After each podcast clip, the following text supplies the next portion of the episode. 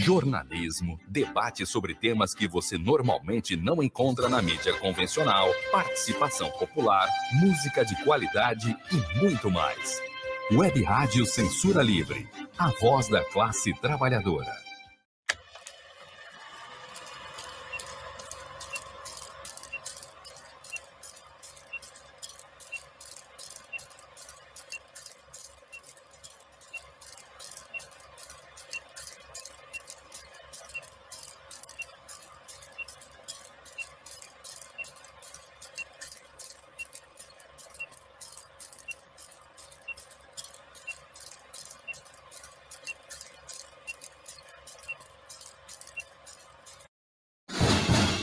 Cinema Livre. Tudo sobre o mundo da sétima arte. Apresentação: Wellington Macedo.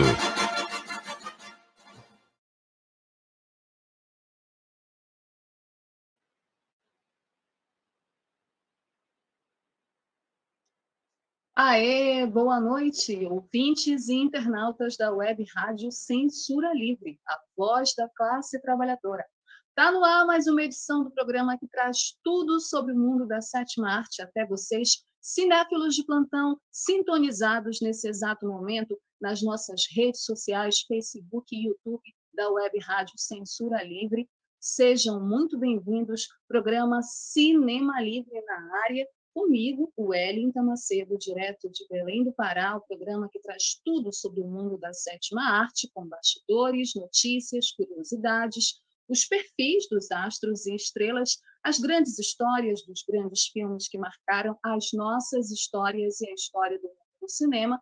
Eu, Wellington Macedo, como já falei, aqui direto da minha casa em Belém do Pará, junto com a colaboração do meu querido amigo Dirley Santos na operação e também lendo os comentários de vocês, internautas, e também a colaboração do querido Almir Serza Filho, a qual eu quero mandar um grande abraço e desejar pronta recuperação ao Mita Dodói, mas na semana que vem tá tudo certo, ele vai estar de volta aqui na equipe do programa, certo?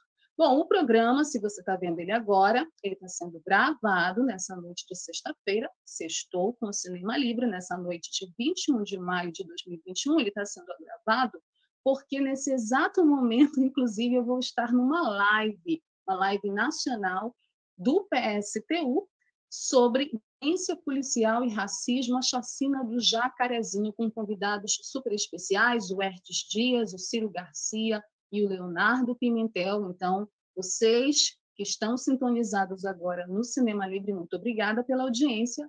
Nós também vamos estar nessa live. Então, muito obrigada mais uma vez. E na semana que vem, o Cinema Livre volta à sua edição ao vivo, certo?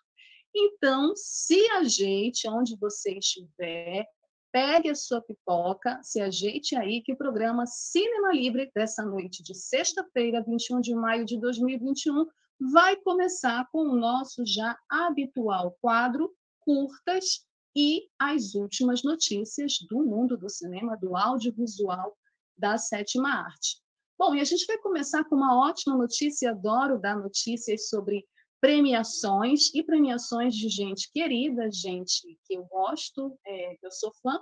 Festival de Animação na Bahia divulga a lista de premiados e série paraense está entre as contempladas. Pois é, gente, o quinto encontro baiano de animação e games, que foi realizado no período de 6 de abril a 8 de maio desse ano, é o Animaí 2021, ele premiou diversas categorias. Entre elas, melhor longa de animação, melhor curta de animação nacional, melhor curta de animação baiano e melhor série de animação.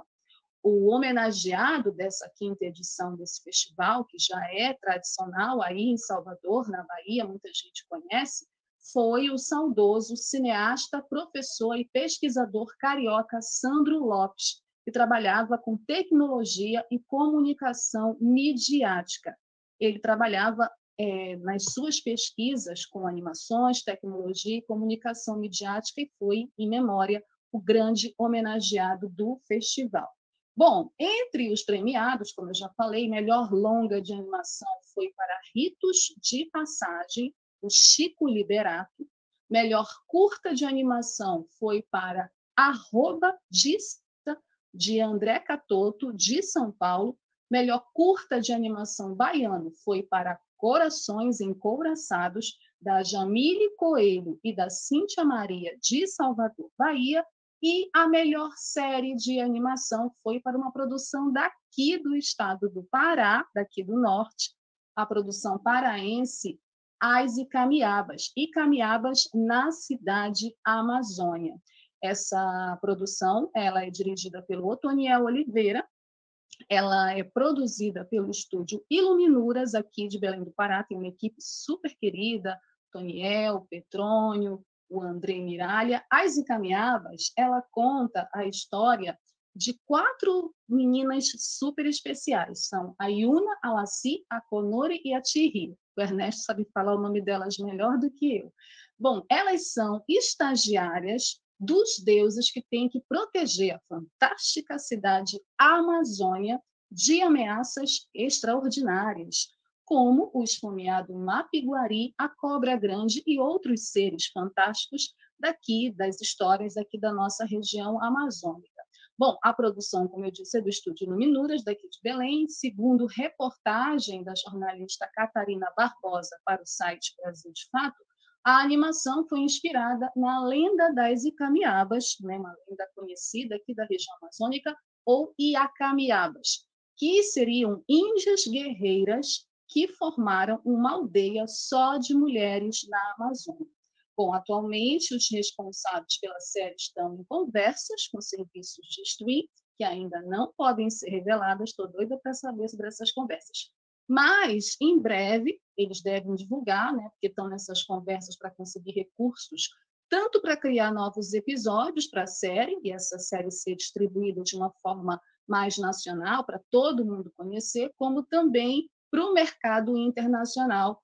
E, de acordo com um dos seus criadores, o Otoniel Oliveira, o grande lance da série é que quem for assisti-la tenha esse pensar, esse olhar decolonial sobre a série. Gente, é muito bacana essa série.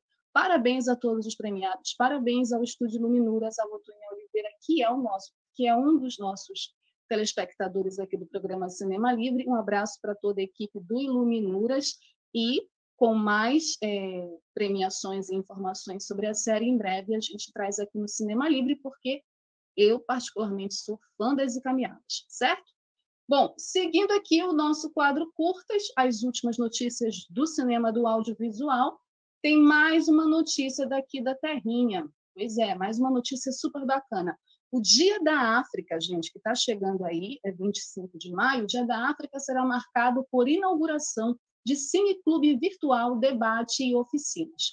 Bom, de acordo com o blog Carpinteiro de Poesia, do meu amigo, jornalista e realizador cinematográfico Francisco Veil, o Cineclube do América marca o Dia de África, com a inauguração do Cineclube da entidade em parceria com o FICA. O FICA é o Festival Internacional de Cinema do Caeté. A sessão ocorrerá no dia 24 de maio, às 18 horas apesar do que, de que o Dia da África é no dia 25, a sessão vai ser um dia anterior, dia 24, com transmissão pela internet via canal do FICA no YouTube. O América Cine resultou das oficinas artísticas desenvolvidas pelo Festival na Comunidade em abril. Da oficina também resultou o filme coletivo O Quilombo é Meu Lugar, Minha Casa, que será exibido na programação. Mas antes haverá uma palestra sobre o impacto da Covid-19 nas populações quilombolas. O convidado dessa palestra é o professor doutor Hilton Pereira da Silva.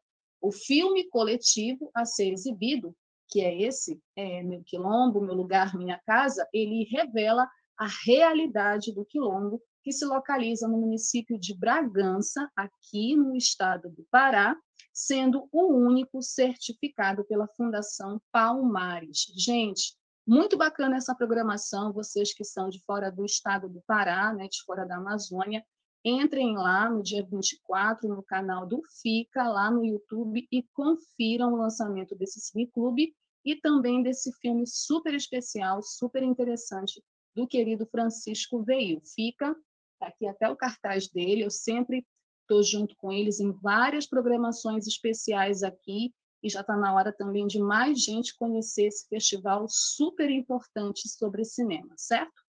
Seguindo aqui o nosso quadro curtas, as últimas notícias do mundo do cinema, uma notícia que é da área política, super importante para todos nós que somos cinéfilos e principalmente para os trabalhadores do audiovisual, que é o seguinte, uma comissão na Câmara dos Deputados, ela vai vai debater a resolução do TCU sobre projetos audiovisuais. Pois é, a Comissão de Cultura da Câmara dos Deputados debateu, na verdade, nesta sexta-feira, agora, é, pela manhã, novos projetos audiovisuais. A audiência pública ocorreu no plenário 8, estava é, marcada para as 9 horas. O pedido para o debate foi da presidente da comissão, a deputada Alice Portugal, do PCdoB da Bahia.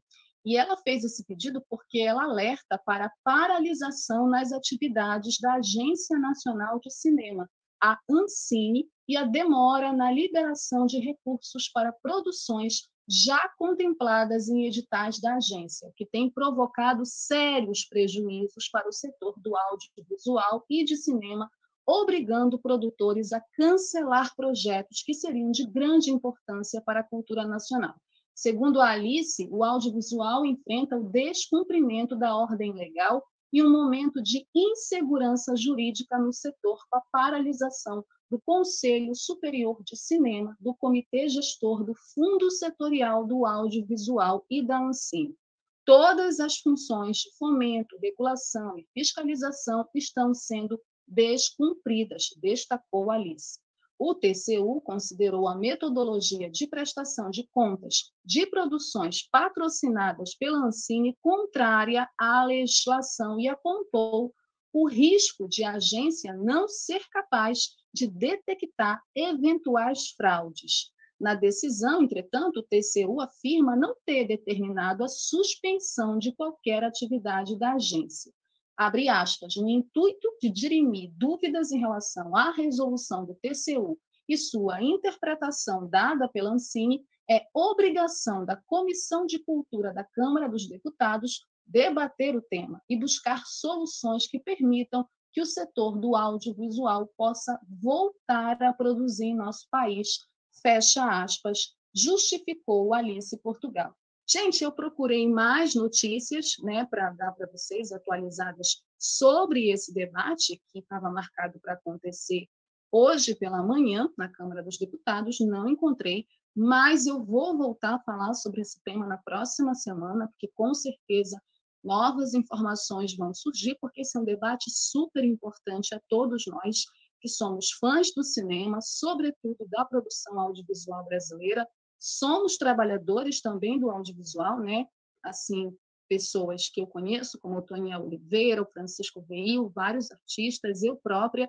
Então, assim, é muito importante esse debate, porque a gente sabe muito bem o que está enfrentando hoje a produção audiovisual brasileira, de uma forma geral, as dificuldades que os produtores, que os artistas, de uma forma geral, estão passando por conta das políticas ou da falta de políticas do governo federal nessa área especificamente. Então, esse debate é super importante, porque essa resolução do TCU mexe diretamente com os projetos já aprovados, já contemplados. Então, não é uma discussão qualquer, interessa a nós do programa Cinema Livre e mais notícias sobre esse tema nós traremos em breve, certo? Bom, mais uma notícia. Hoje só deu produção audiovisual brasileira. Adoro dar essas notícias aqui. Festival de Cinema de Gramado 2021 está chegando, gente. O Festival de Cinema de Gramado confirma que a sua 49ª edição será em formato híbrido. Sim, segundo o site Cine Vitor, programada para acontecer entre os dias 13 e 21 de agosto, a 49ª edição do Festival de Cinema de Gramado seguirá os moldes implementados na edição anterior, que foi pioneira no Brasil, ao mesclar o digital com a televisão. O evento prepara para este ano uma edição online e com exibição oficial pelo Canal Brasil. A decisão parte do entendimento de que é necessário manter a realização, mas de forma segura, diante do cenário da pandemia da Covid-19 e como importante janela para o setor audiovisual já bastante impactado. Abre aspas, seja pela televisão, pelo computador, pelo celular ou pelo tablet, vamos levar Gramado para a casa dos brasileiros. Enquanto ainda não podemos nos reunir nas salas de cinema, vamos aproveitar o melhor do audiovisual gaúcho, brasileiro e latino, do conforto do sofá da nossa casa. Quem disse isso foi o Diego Iscariote, que é o diretor de eventos da Gramado Tour, autarquia municipal responsável pela realização do festival. O exibidor oficial do evento é o Canal Brasil, né, como eu já falei, e ele reforça sua parceria de décadas com o Festival de Gramado, que ganhou mais um capítulo na última edição. O canal será novamente a tela oficial das mostras competitivas, longas-metragens brasileiros estrangeiros e curtas-metragens brasileiros. Como novidade, o Canal Brasil é, irá exibir também na grade linear os longas-metragens gaúchos, dando mais visibilidade às produções do Rio Grande do Sul. Os curtas-metragens gaúchos ficarão disponíveis no serviço de streaming do canal Brasil Play. Muito bacana. O Festival de Cinema de Gramado é um dos maiores festivais internacionais do cinema, é o maior, um dos maiores festivais do cinema é, sul-americano, latino, então é muito bacana saber que a gente vai ter mais uma edição desse festival, que ele vai acontecer em caráter híbrido, né, misturando o digital é, com a televisão, é, com a parceria renovada com o Canal Brasil, que é o canal oficial onde vocês podem conferir as principais é, produções que vão estar concorrendo nas mostras competitivas. Importante isso, porque isso também dá um gás ao nosso cinema que está tão, tadinho, né? tão atingido por essa pandemia, por essa crise toda, não só crise grave sanitária, mas também crise econômica e social. E para terminar o nosso quadro, gente, olha essa notícia que vem do espaço. Cinema no espaço. Vocês já pensaram isso? Então, conheçam, internautas ouvintes do programa Cinema Livre, a equipe russa que vai gravar o primeiro filme em órbita. Sim, de acordo com informações do portal UOL, a Rússia anunciou ter escolhido uma atriz e um diretor de cinema para enviar ao espaço, onde produzirão que deve ser o primeiro filme gravado em órbita na Estação Espacial Internacional, ISS na sigla em inglês. Os selecionados são Yulia Pericilde, de 36 anos, e Clint Penko, de 37 anos. O filme tem o título provisório de Desafio e, de acordo com a agência de notícias estatal russa, contará a história de uma cirurgiã que vai ao espaço para operar um astronauta que está mal demais para conseguir voltar à Terra. No Instagram, Pericilde comemorou a sua seleção com uma foto ao lado do cineasta e do produtor Konstantin Ernst. Na legenda, pediu que os seus fãs desejem sorte a eles. Olha, eles vão precisar de muita sorte mesmo. O treinamento para a viagem deve começar já em junho e incluirá testes de vibração e centrifugação, voos de avião simulando gravidade zero e prática de paraquedismo. Gente, olha, eu como atriz ia ficar muito entusiasmada em participar dessa experiência. Hein? Tomara que dê tudo certo para eles, tomara que seja uma produção bem bacana e que em breve a gente tenha mais notícias desse filme, esse cinema, literalmente no espaço, para contar aqui no programa Cinema Livre, certo? Encerrado o nosso quadro curtas, com as últimas notícias do mundo do cinema, espero que vocês tenham gostado. Vamos agora para um break rapidinho, intervalo para a campanha da Web Rádio Cinema Livre, e na volta a gente fala sobre o nosso tema da semana, que é maternidade, mães e escravidão. Sintonize a programação da Web Rádio Censura Livre pelo site www.clwebradio.com ou pelos aplicativos de rádio online para celular e tablet e também em Smart TV. Ouça ao vivo, mas também a exibição em horários alternativos, reprise e reapresentações. Acompanhe também a live ao vivo na página da Web Rádio Censura Livre, no Facebook ou pelo canal do YouTube.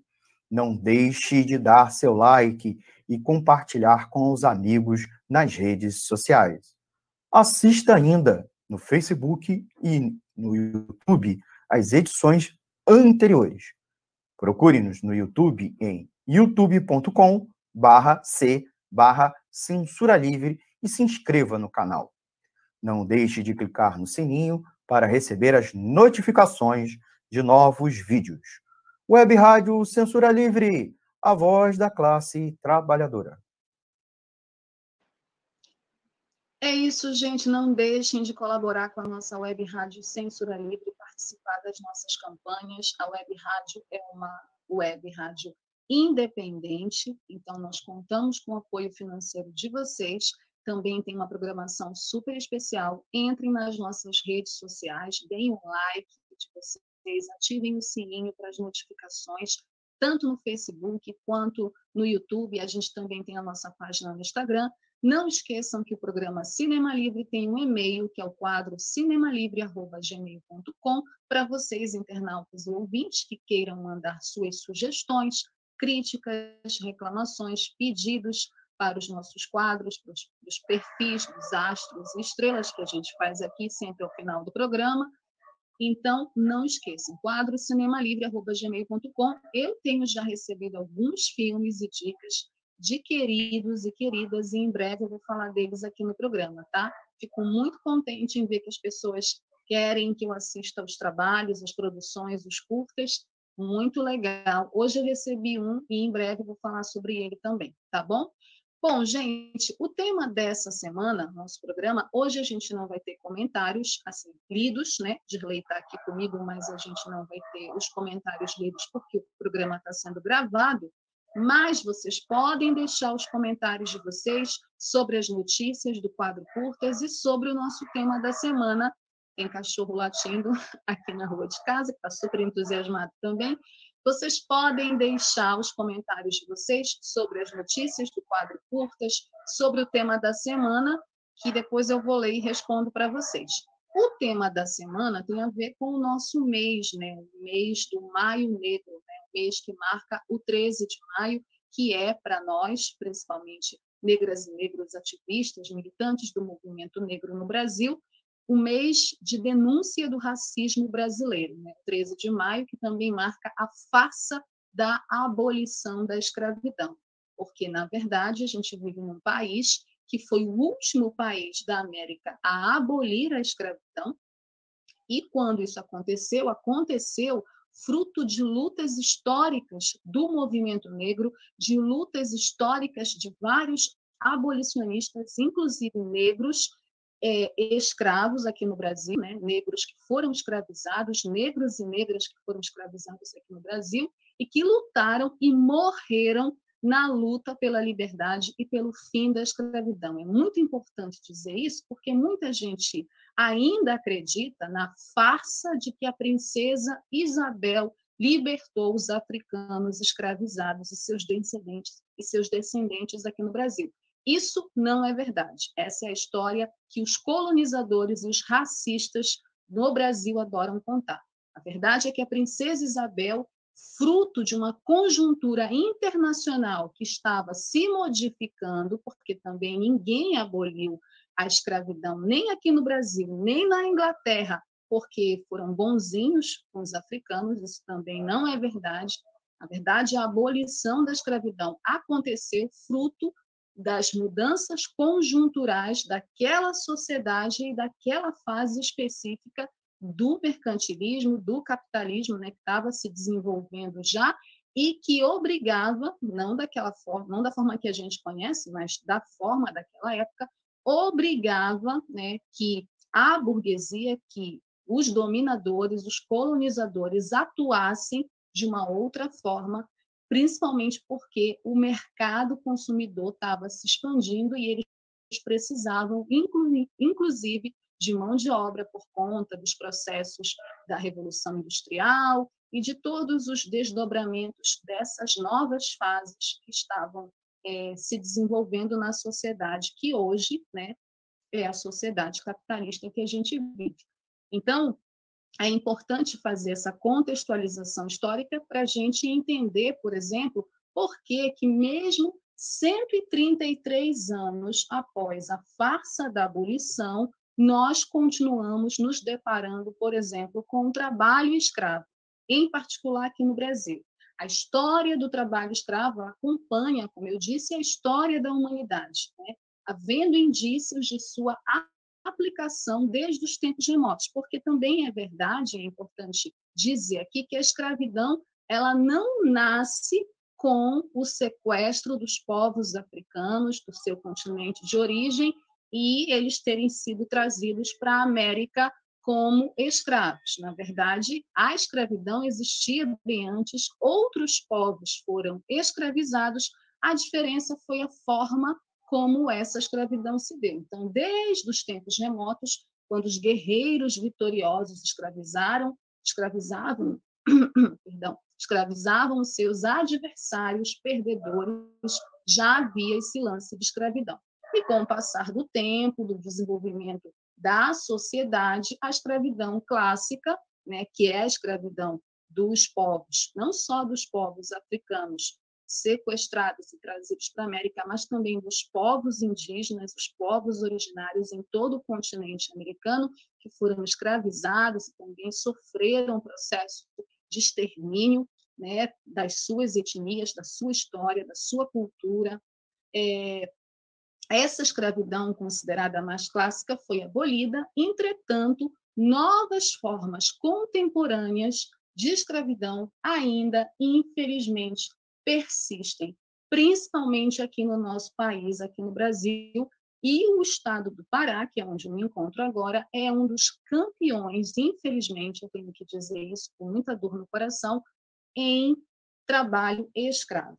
E o filme dessa semana vai retratar isso, vai retratar essa questão do trabalho escravo, que marca esse mês de maio, o mês do 13 de maio, mas também que marca a questão da maternidade, né? A gente teve logo no segundo mês de maio comemorado aqui no Brasil tradicionalmente o Dia das Mães, então a gente trouxe esses dois temas maternidade e escravidão, para a gente, a partir desse filme, falar um pouco sobre isso, né? da luta das mulheres, em particular de mães que passaram né, por essa questão. O filme que a gente vai retratar agora é um filme que fala sobre isso, que fala sobre a luta de uma mãe para libertar o seu filho é, e para denunciar o trabalho escravo no Brasil. Pureza, ele é um filme brasileiro do gênero drama, biográfico. Ele é dirigido pelo Renato Barbieri e escrito pelo Renato Barbieri e o Marcos Ligocchi. E ele parte da ideia original do Hugo Santarém. O filme Pureza foi gravado no Pará e em Brasília. É, e ele tem no elenco a Dira Paz, que é a protagonista do filme, a atriz paraense Dira Paz, nossa é, querida Dira, que a gente inclusive fez o perfil dela aqui no programa, ela faz a Dona Pureza. E o Matheus Abreu interpretando o seu filho, além de um elenco que narra a história real de uma mulher da cidade de Bacabal, no estado do Maranhão, que em 1993 sai em busca do filho após ele desaparecer em um garimpo na cidade de Itaituba, aqui no Pará. Assim, ela acaba vagando de fazenda em fazenda e testemunha os abusos e os absurdos de formas degradantes de trabalho, né? de várias formas degradantes e humilhantes de trabalho e aí, a partir disso, ela inicia a pureza, né? A partir da busca do filho dela, né? do desespero de uma mãe, ela inicia uma longa luta para denunciar o trabalho escravo e acaba a partir dessa luta pessoal, né, uma luta que é a luta de uma mãe, é, mobilizando e envolvendo entidades como a Pastoral da Terra e indo até Brasília para pressionar o poder público nessa denúncia contra o trabalho escravo. A pureza, ela denuncia o trabalho escravo, ela denunciou o trabalho escravo que acontecia no norte do país para três presidentes da República, para vocês terem uma ideia. Três presidentes da República. Então, assim, ela realmente tomou para si essa luta que, a partir é, daquele momento, deixou de ser uma luta individual da luta de uma mãe para ser uma luta coletiva, né? A partir da busca dessa mulher, da busca dessa mãe pelo filho, do resgate que essa mãe queria fazer do filho, retirar o filho desse trabalho degradante, que é o trabalho escravo, ela acaba denunciando todo um esquema, toda uma situação degradante que trabalhadores e trabalhadoras passam, infelizmente, em pleno século XXI, no Brasil. Né? Então, ela denunciou o trabalho escravo que acontece aqui na região norte para três presidentes da República. E em 1997, a pureza, finalmente, o trabalho, a luta dela incansável foi reconhecida e ela ganhou o Prêmio de Direitos Humanos em Londres, na Inglaterra. Bom, a gente tem o trabalho, aí a gente né, sai da, da realidade e entra na ficção para falar do trabalho da Adira Paz, a atriz que interpreta a pureza. Né? E assim, não teria, na minha opinião, uma escolha melhor para esse papel, para essa história, que não fosse a atriz Dira Paz, que primeiro, na vida pessoal, ela tem todo o envolvimento com essa questão dos direitos humanos, porque como eu já disse aqui, inclusive eu disse que a gente apresentou o perfil dela no programa. A Dira não só é atriz, como é ativista de uma ONG chamada Humanos Direitos, que funciona aí no Rio de Janeiro. E a Dira, ela é muito atuante nessa questão, ela se envolve, já deu várias entrevistas, declarações, né? Ela é bem atuante nessa questão e nos posicionamentos políticos com relação a isso. Então, é, não só o trabalho de atriz dela né, acaba aparecendo, mas também a atuação dela como ativista, né? Tem tudo a ver, é meio que unir o útil ao agradável.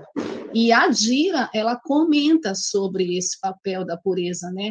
Ela diz que a pureza, ela enfrentou muitos desafios, que foram vários dias sem se alimentar, por conta dessa luta dela, né, dessa jornada dela atrás do filho, e o filme, a Dira fala, ela gosta de enfatizar, que é sobre essa mulher que busca seu filho e acaba se deparando com um trabalho escravo contemporâneo no campo.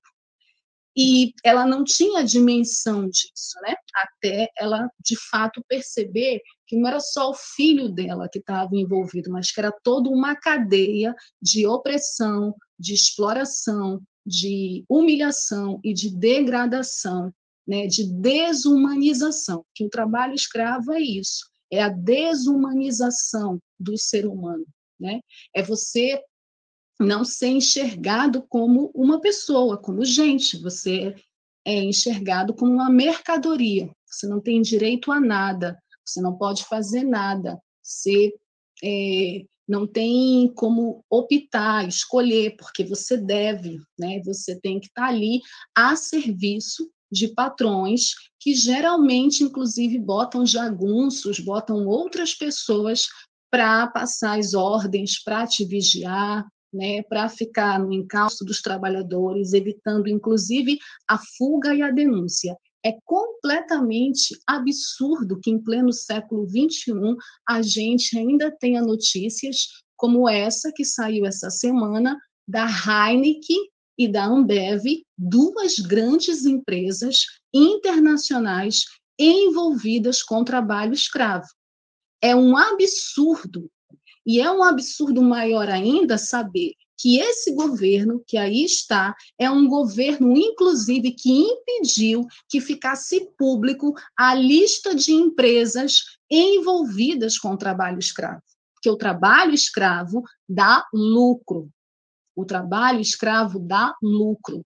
Inclusive, nós, enquanto consumidores dessa sociedade capitalista que tem a opressão e a exploração como base, nós deveríamos boicotar empresas envolvidas com trabalho escravo.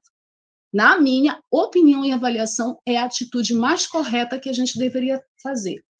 Bom, esse filme, como a Dira fala, que é sobre essa mulher em busca do seu filho e que acaba se deparando com o trabalho escravo contemporâneo contemporâneo no campo é, tem a escravidão como centro, né? E tem a escravidão dentro dessas matas que, segundo a própria Dira, só os olhos de Deus enxergam, né? Porque assim são denúncias é, em cidades que as pessoas não têm nem acesso, não têm nem como chegar até lá. Então, dificulta também o trabalho da fiscalização, né?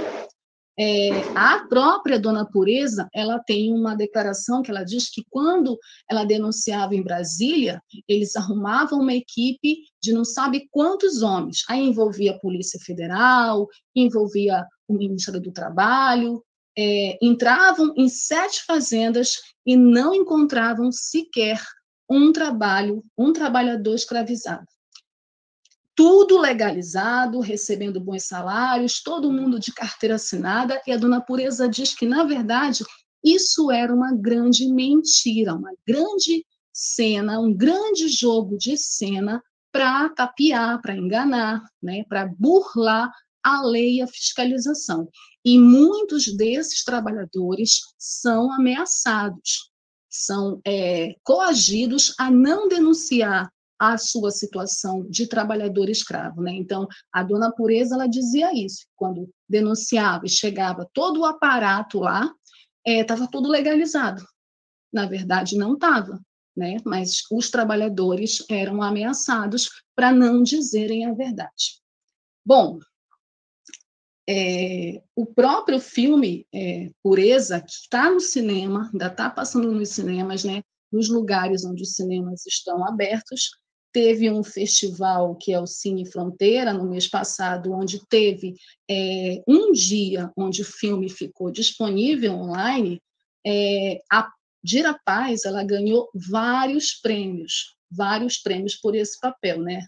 Ela já ganhou cinco prêmios, se não me engano, por por seu trabalho no filme, né, por interpretar a personagem, e o último foi no Festival Internacional Salento International, né, onde ela foi reconhecida como melhor atriz por esse filme.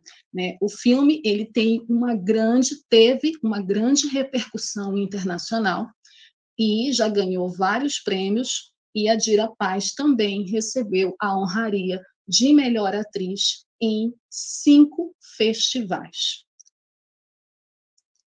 Bom, gente, quem puder, assista a Pureza, né? Aonde estiver passando e tiver condições de segurança para vocês assistirem o filme, ou online, ou nos cinemas, assista. É um filme super atual, é um filme que está dentro dessa conjuntura nefasta, nociva, difícil que toda a classe trabalhadora e os setores oprimidos da classe estão passando nesse momento, todos esses ataques desse governo que não é um governo a favor dos trabalhadores, muito menos é um governo a favor do cinema, né? Então, filmes como Pureza merecem ser assistidos por toda a população brasileira e merecem ganhar vários prêmios, inclusive aqui no Brasil, de reconhecimento. Com certeza, Pureza vai estar no Festival de Gramado e em vários outros festivais nacionais até o final do ano, concorrendo a premiações, e a Dira, com certeza, vai ser uma das atrizes premiadas nesses festivais, porque o trabalho dela é lindo, o filme é lindo, emocionante, tocante e tem tudo a ver, infelizmente, com a nossa realidade, com essa realidade da escravidão que não acabou. Por isso que nós dizemos que é uma farsa.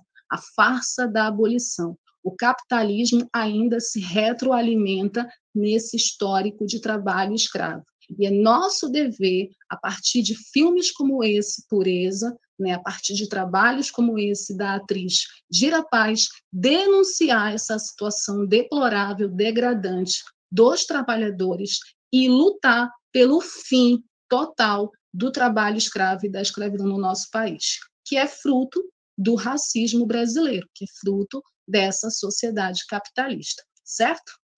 Bom, vamos para mais um rápido intervalo para a campanha da nossa web rádio e na volta a gente volta com o quadro Dicas e filmes sobre mães lutadoras no cinema. Sintonize a programação da Web Rádio Censura Livre pelo site www.clwebradio.com ou pelos aplicativos de rádio online para celular e tablet e também em Smart TV.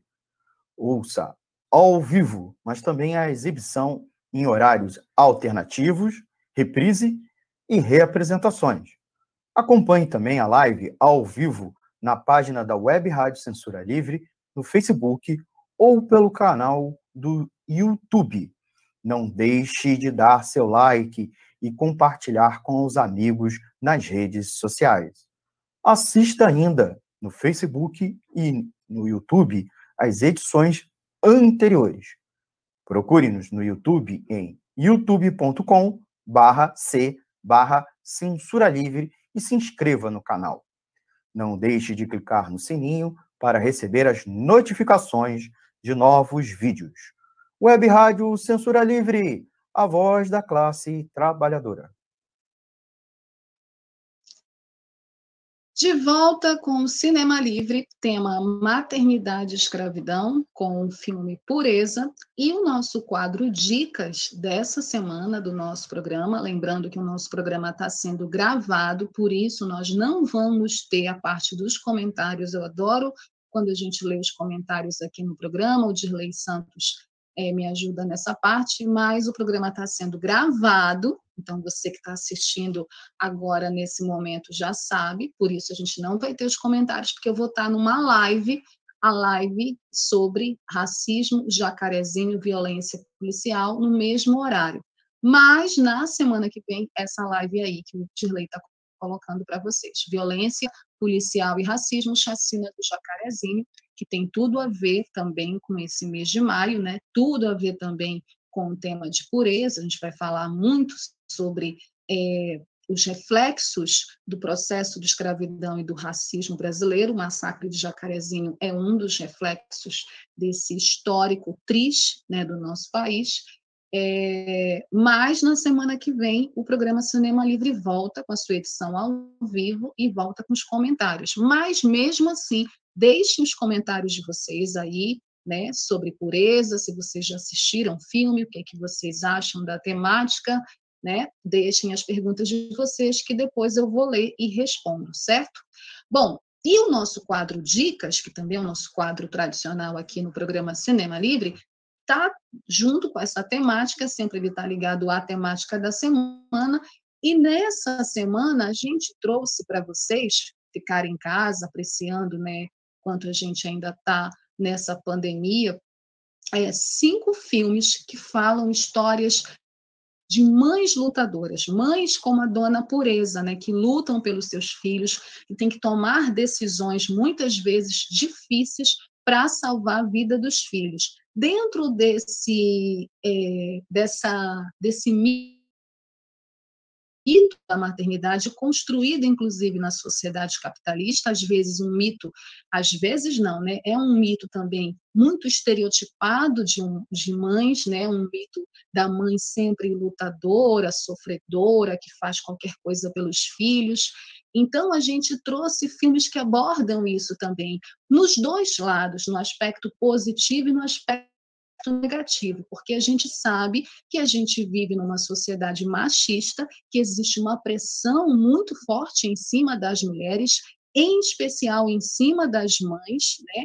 onde todas as tarefas e responsabilidades são jogadas para as mães e onde as mães, inclusive dentro desse dessa sociedade, são vistas quase como divinas, o que também tem seu aspecto negativo, porque parece que a mãe é um ser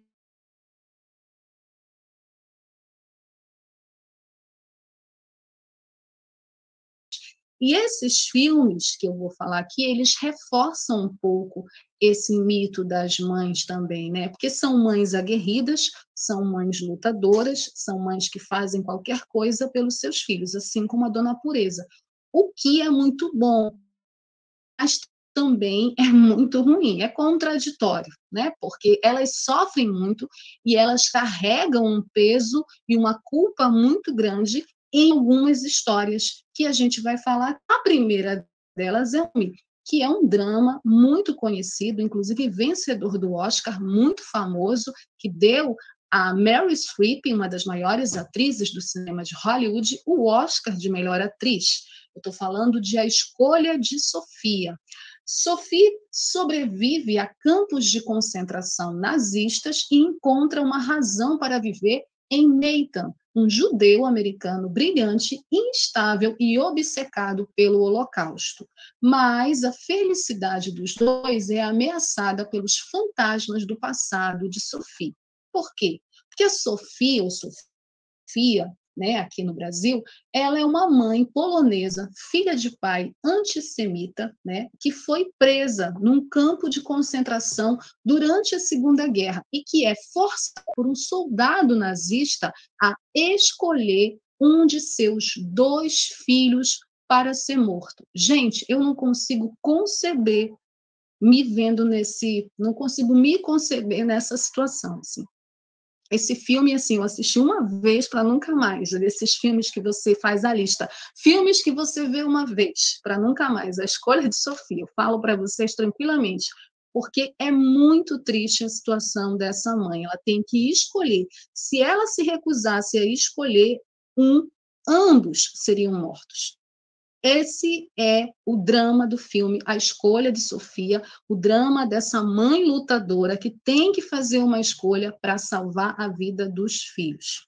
É um filme, como eu falei, drama difícil, de 1983, dirigido pelo Alan J. Pácula e que deu à maravilhosa Mary Streep o Oscar de melhor atriz. E ela mereceu, gente, porque o filme é Ai, choro muito, olha. Então, para quem tem coração de pedra, quem tem estômago, assista a escolha de Sofia. Nosso segunda, nossa segunda dica vai também nessa esteira de mãe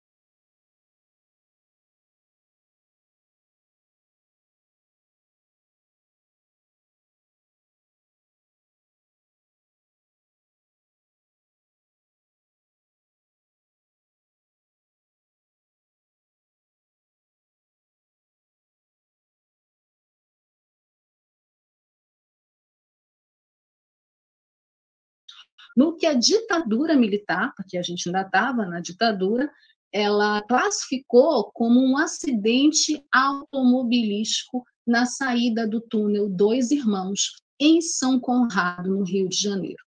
Né?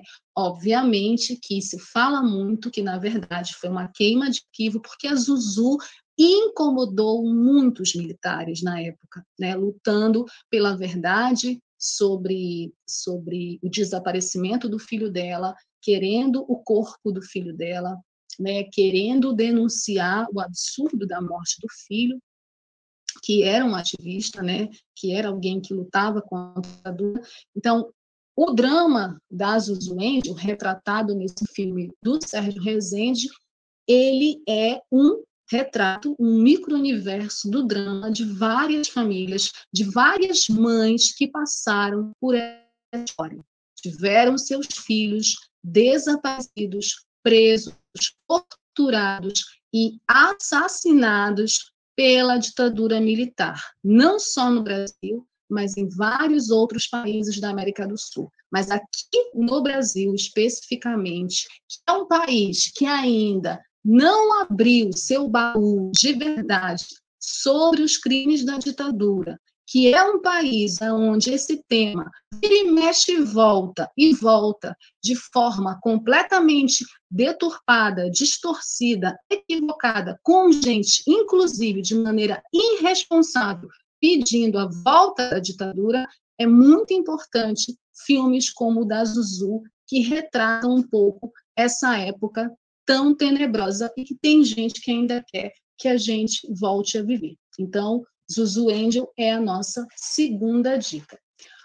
Nossa terceira dica de filmes sobre mães lutadoras aqui no nosso quadro Dicas, essas mães que fazem tudo pelos seus filhos, né, que fazem tudo para salvar a vida dos seus filhos, né, que se doam dessa forma, que até o cinema gosta muito de retratar, também é um drama hollywoodiano, vencedor de, do Oscar, né, que deu a Brian Larson o Oscar de melhor atriz em 2015. Não, não, não é esse. Eu estou pulando. Vamos falar dele daqui a pouco.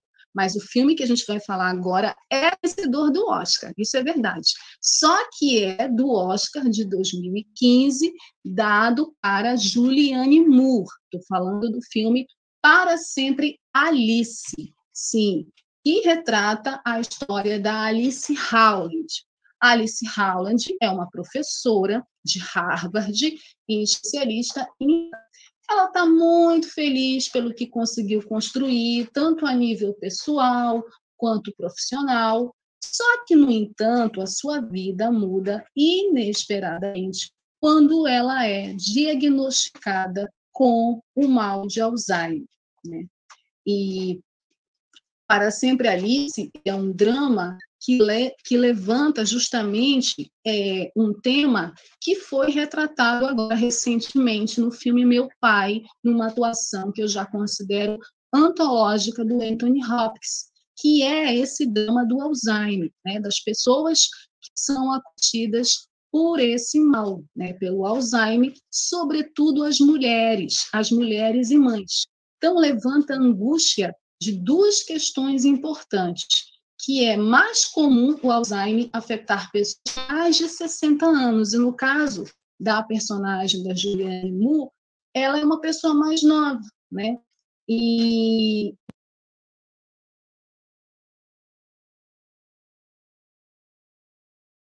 e mesmo assim não está livre desse diagnóstico, né? Então, ela luta isso, ela luta para continuar a dignidade dela, mesmo tendo Alzheimer. É uma história muito tocante. O trabalho da Julianne Moore nesse filme é muito tocante também. Não é à toa que ela acabou levando o Oscar. Desculpa. Não é à toa que ela acabou levando o Oscar de melhor atriz por esse trabalho, por essa personagem. É um drama também bem interessante de assistir. Para sempre, Alice.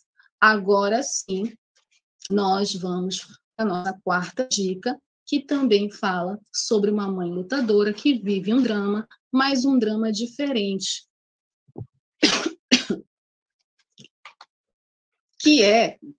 A garganta está falhando, gente, desculpa.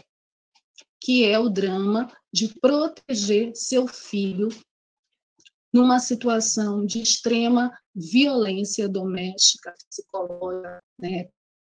É um filme que, inclusive, quando eu assisti a primeira vez, me angustiou muito, me, me deixou. Eu tenho dois filhos, então me deixou muito nervosa. Eu estou falando de O Quarto do Jack. Quarto do Jack conta a história de Joy e seu filho, Jack, que vivem isolados em um quarto. O único contato que ambos têm com o mundo exterior é a visita periódica do velho Nick, um homem que os mantém em cativeiro. Sim. Justamente esse homem, que é o único contato deles, é o algoz da Joy e do Jack. A Joy faz o possível para tornar suportável a vida nesse local, nesse pequeno local, nesse quarto onde ela vive com o seu filho. E é aí que, que passa todo o drama do filme, né? toda essa história, a luta dessa mãe por é, tornar aquela realidade que é insuportável, de total violência, de total opressão, numa realidade que seja suportável para uma criança. Né? Ela faz tudo para não transparecer a gravidade da situação para o filho dela. Né? Quando o seu filho completa cinco anos, ela decide elaborar um plano de fuga. Com a ajuda do próprio Jack, e esse menino no filme é maravilhoso, né? A, astúcia, a inteligência dele no filme é muito bacana, que torna o filme mais tocante, mais interessante ainda com a ajuda do Jack, ela tenta enganar Nick, né, o seu algoz, para retornar à realidade e apresentar um novo mundo a seu filho. Então, o filme Quarto do Jack é justamente é, apresentar ao telespectador uma situação inusitada e trágica, né? Que estão presos dentro desse quarto, a Joy e o Jack, e como ela faz todo um esforço para criar nesse ambiente que é um ambiente totalmente violento, ela tenta, né, faz todo um esforço para criar um ambiente seguro, confortável e carinhoso para o seu filho. Então, essa, de fato, é a história de uma mãe que não só luta pela vida do seu filho, porque qualquer mulher, qualquer atitude inesperada contra o Nick pode resvalar na criança, mas também naquele mundinho, naquele quarto, ela tenta criar um ambiente é, minimamente confortável para o seu filho. Então, é essa abnegação dessa mãe, que mesmo sofrendo, mesmo passando por essa situação dramática, grave de violência, de opressão, ela pensa no filho dela. Então, por esse trabalho, inclusive, a Brian Larson ganhou o Oscar de melhor atriz chamou a atenção de Hollywood, né? Depois ela foi fazer Capitã Marvel e fez outros filmes, é, entrou né, para o seleto grupo de estrelas e faz um trabalho digno, maravilhoso e emocionante em O Quarto de Jack. E a nossa última dica é um filme nacional que fez muito sucesso, faz muito sucesso, quando passa na televisão, todo mundo assiste porque todo mundo se identifica com essa história, se identifica com a personagem, é, fica com muita raiva também, porque é um filme que retrata a história de muitas mulheres trabalhadoras, pobres e negras no Brasil. Eu estou falando de Que Horas Ela Volta, filme de 2015 da Ana Mulaert, estrelado pela competente Regina Casé, que dá um show nesse filme, né? Muita gente se emocionou com a Regina na novela agora que acabou, mas para mim esse filme é um dos grandes trabalhos da Regina Casé, em especial no audiovisual. Que horas ela volta retrata a história da pernambucana Val, que se mudou para São Paulo com o intuito de proporcionar as condições de vida para a filha Jéssica. Anos depois, a garota lhe telefona dizendo que quer ir para a cidade prestar vestibular. Os chefes de Val recebem a menina de braços abertos, porém o seu comportamento complica as relações na Mas ela volta, é um filme que fala sobre a sociedade de classes, sobre a divisão de classes na nossa sociedade. É um filme que retrata isso de uma forma. A Ana, minha avaliação, ela é muito perfeita nesse retrato, porque ela trata essas questões de uma forma sensível sem ser completária, né? sem ser pesada.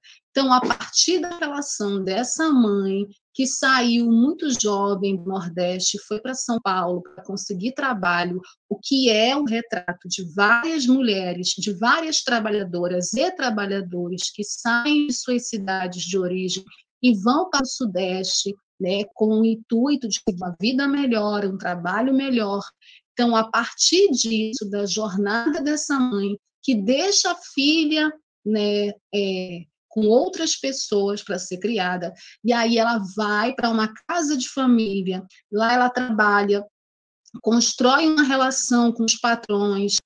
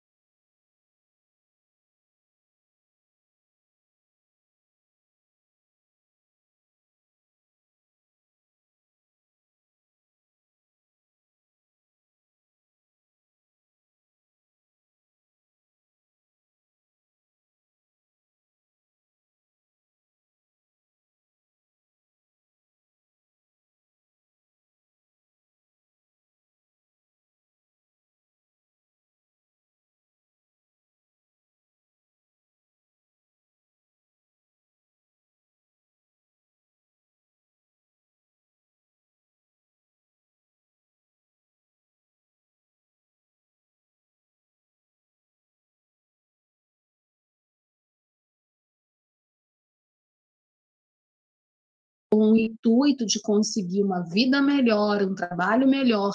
Então, a partir disso, da jornada dessa mãe, que deixa a filha né, é, com outras pessoas para ser criada, e aí ela vai para uma casa de família, lá ela trabalha, constrói uma relação com os patrões, constrói uma relação com o filho dos patrões, Aí, num determinado momento da vida, a filha que já está grande, que quer fazer vestibular, que quer ter uma vida diferente da vida da mãe, vai ao encontro dessa mãe, porque vai fazer vestibular, porque quer também melhores oportunidades de vida, e aí você tem esse encontro, esse choque entre essas duas pessoas que se amam, mas que são completamente diferentes e que têm que lidar com os problemas é, da sociedade capitalista, com preconceito de classe, com racismo, com machismo. Então, assim, o filme mistura doses de humor num drama muito bem retratado, é, muito bem interpretado também, tem um elenco muito bom, né? A Karine, que está no filme que faz a patroa da Regina Casé, maravilhosa, né? Como uma patroa super escrota, né? Bem burguesa, assim, com inveja da filha da, da Regina Casé, porque a filha da Regina Casé, apesar de pobre, é orgulhosa, e pobre não pode ser orgulhoso, pobre não pode ter orgulho de nada, porque quem é pobre para ter orgulho de alguma coisa? Então, é um filme bem interessante, porque tem várias nuances, várias abordagens, é, do problema da divisão de classes na nossa sociedade, né, combinada com os preconceitos, com as opressões da sociedade que a gente enxerga e a gente se identifica. Não tem como eu olhar para esse filme e não lembrar de mim, não lembrar da minha mãe, não lembrar da minha história, né? E muitas pessoas assim também. Então, Que Horas Ela Volta é um filme que não fala só da jornada é, de uma mãe lutadora, mas também fala da jornada de vida de mulheres trabalhadoras né, dentro de uma sociedade machista, racista e preconceituosa. Certo? Para analisar o programa, a gente vai para o nosso quadro perfil. E o perfil por a gente estar tá trazendo um tema que envolve maternidade, escravidão, né, que a gente está falando de lutas de mulheres, mães, né, de racismo, a gente vai trazer também nesse perfil uma grande atriz do nosso cinema, das nossas artes brasileiras, uma atriz negra que enfrentou preconceito, enfrentou racismo numa época muito difícil, né, que fez filmes que entraram para o imaginário do cinema né? e é também uma atriz de televisão super popular e cantora. Zezé Mota, Maria José Mota de Oliveira, nascida em Campos dos Goitacazes, em 27 de junho de 1944, mais conhecida como Zezé Mota, é uma consagrada atriz e cantora brasileira, considerada uma das maiores artistas do país expoente da cultura afro-brasileira. Né? A Zezé nasceu em Campos, no interior fluminense, e mudou-se com seus pais e irmãos para o Rio de Janeiro aos dois anos de idade, em busca de uma vida melhor. Sua mãe era costureira, trabalhando nos finais de semana em casa e durante a semana em uma confecção, e o seu pai era motorista, que também escrevia músicas e cantava eventualmente na noite quando estava de folga do trabalho. A família mudou-se para o morro do Cantagalo, em Copacabana. Como era muito pequena e não poderia ficar sozinha em casa, ela ficava sob os cuidados da sua tia quando é, ela ficava sob os cuidados da sua tia, num quartinho dos empregados no Leblon. Olha aí o racismo, desde aí. Visto que o seu tio paterno era porteiro e zelador do prédio. Ainda na infância, ficou amiga de Marieta Severo, que era a moradora do prédio. Olha só. Bom, a Zezé começou a carreira dela na televisão, né? Em 68 na novela Beto Rockefeller da Rede Tupi, atuando como Zezé. Essa novela que é considerada um marco né, da televisão também. E no cinema, ela estreou nas telonas no início da década de 70 como freguesa do bar Viajantes no filme Cleo e Daniel. Em 73, ela teve no elenco de Vai Trabalhar Vagabundo no ano seguinte, participou dos longas Um Varão entre as Mulheres e Banana Mecânica como Marilda. Em 77, deu vida às personagens Dandara, em Cordão de Ouro, uma empregada em Ouro Sangrento e Estrela em A Força do Xangô. Além disso, foi a protagonista do principal filme da vida de Zezé, né? filme que a marcou até hoje, Chica da Silva, uma obra dirigida por Cacá Diegues, papel que a destacou como melhor atriz no Festival de Brasília. Coruja de Ouro, Prêmio Air France e Prêmio Governador do Estado. Concluiu o decênio na pele de Zezé em Tudo Bem e esteve na equipe de Se Segura Malandro. No início da década de 80, atuou como Maria das Graças em Água na Cabeça esteve em Para Viver um Grande Amor e foi Dandara no filme Quilombo. Em 1987, participou dos longas Sonhos de Menina Moça, como Vicky, Anjos da Noite, como Malu, e Jubiaba, como Rosenda. No ano seguinte, deu vida às personagens Rita e Maria Elisa, nas obras Prisioneiro do Rio e Natal da Portela, respectivamente. No início da década de 2000, atuou no longa Cronicamente Inviável, como Ada, e esteve no elenco de A Negação do Brasil. Em 2002, interpretou Fada Calixi em Xuxa e os Duendes 2. Sim, no Caminho das Fadas. Ela fez um filme da Xuxa, gente. E foi a mulher do avião em Viva Sapato. Nos dois anos seguintes, deu vida à personagem principal no curta-metragem Carolina, em homenagem a Carolina Maria de Jesus, e foi Aurora Hipólito, de novo, num filme da Xuxa. Xuxa e o Tesouro da Cidade Perdida. Em 2005 esteve na obra Quanto Vale ou É por Quilo, adoro esse filme, ainda vou falar dele aqui no programa Cinema Livre. E no ano posterior, no projeto Lusófono, A Ilha dos Escravos.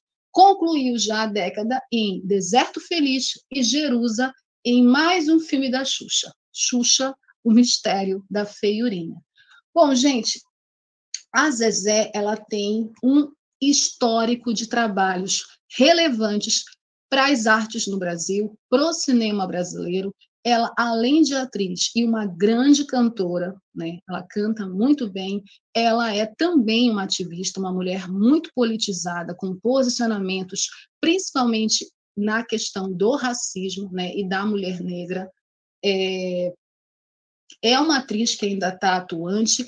A discografia dela tem 14 discos, só para vocês terem uma ideia de que ela é também grande cantora. E tem vários prêmios, né? Já ganhou vários prêmios como melhor atriz, Festival de Brasília do Cinema Brasileiro, Troféu Coruja de Ouro, Prêmio Governador do Estado de São Paulo, Grande Prêmio do Cinema Brasileiro, Festival de Gramado, Troféu Raça Negra, Grande Prêmio do Cinema Brasileiro, é, ganhou Festival Sesc Melhores Filmes, 15º Festival de Cinema do Vale do Ivinhema, Prêmio Guarani, Mostra Internacional de Arte da Mulher Negra, Troféu Dia de Mandela, Festival de Cinema de Vitória. Vários festivais, vários prêmios que consagram Zezé Mota como uma das maiores e melhores atrizes do audiovisual e das artes brasileiras. Viva Zezé Mota, que merece todas as nossas homenagens pela grande atriz, artista e mulher que ela é, certo? E com o perfil da Zezé Mota, a gente encerra o nosso Cinema Livre dessa sexta-feira, 21 de maio de 2021. Muito obrigada pela audiência de vocês, obrigada mais uma vez Dirley Santos, que está aqui no apoio, né, operando o programa. Um abraço para o Almi, que fique bem logo. Um abraço para todo mundo que deixou comentários e ficou até o final com a gente aqui, curtindo o programa Cinema Livre. Na semana que vem eu estou de volta ao vivo com mais cinema para vocês. Um beijo, se cuidem, até semana que vem. Tchau. Cinema Livre tudo sobre o mundo da sétima arte. Apresentação: Wellington Macedo.